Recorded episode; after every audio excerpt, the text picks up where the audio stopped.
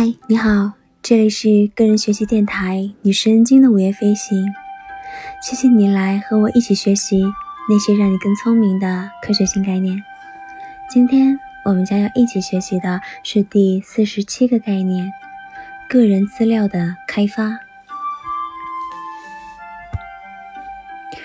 谷歌公司前任 CEO 埃里克·施密特曾经说过。从文化诞生到二零零三年，人类已经制造了五亿 B 的信息，而现在我们每一天，哦，每两天就能产出五亿 B 的内容了，而且这个速度还在不断的被加快。在这个后隐私的时代，大量社会媒体的分享、GPS 的定位、手机信号塔、无线传感监测。浏览器的定位、人脸识别监测、消费意向调查以及其他各种各样的方式，让我们的个人资料存在于我们无法控制的数据库当中，而且我们也无法基于这些数据库做出更为明智的决策。所以，是时候在市场营销公司的消费者信息、信用卡公司的反欺诈分析，还有国家资助的全面信息识别监管当中，开拓出数据挖掘的新概念了。那么，我们需要思考如何挖掘我们的信息输出方式，提炼出将无序的个人资料整理成可操作并具有可预测性的信息的方法。如果对个人资料的挖掘能进入大众视野，我们所有的人都将受益。微软公司在二零零六年的九月就看到了这样的机会，它的个人数据开发系统已经申请了美国二零零八零零八二三九三号专利。这一系统主要用于分析用户自己或者第三方提供的个人资料。通过识别机会和提供建议来提高用户的生产力和生活质量。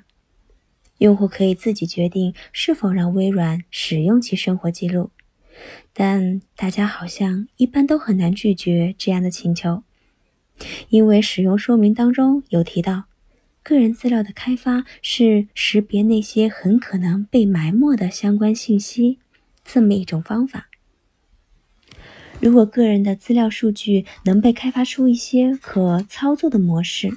那么无论个人还是整个社会，其实都会受益。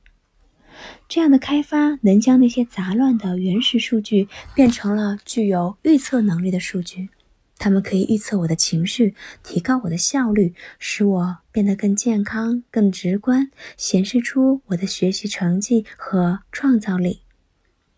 我还希望能发现某些隐藏的意义，揭示出那些我忽略的风险因素可能会为我带来的后果。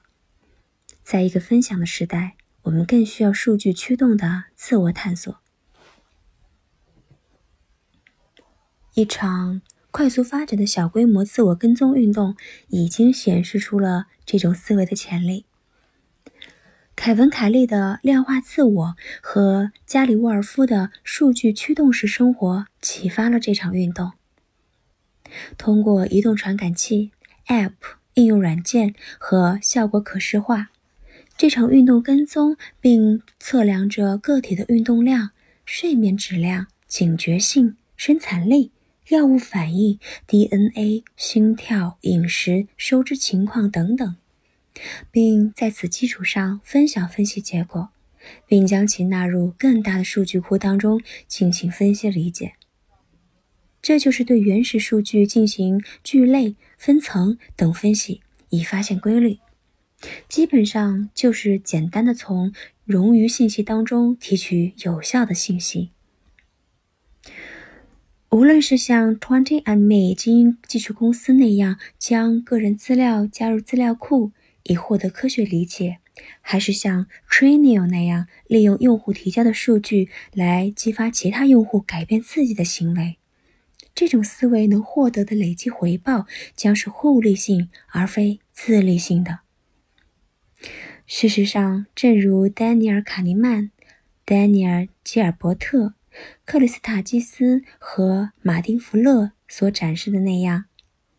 个体层面准确的数据跟踪是理解和量化人类幸福，理解社交网络如何影响我们的行为，理解疾病如何通过群体传播的关键所在。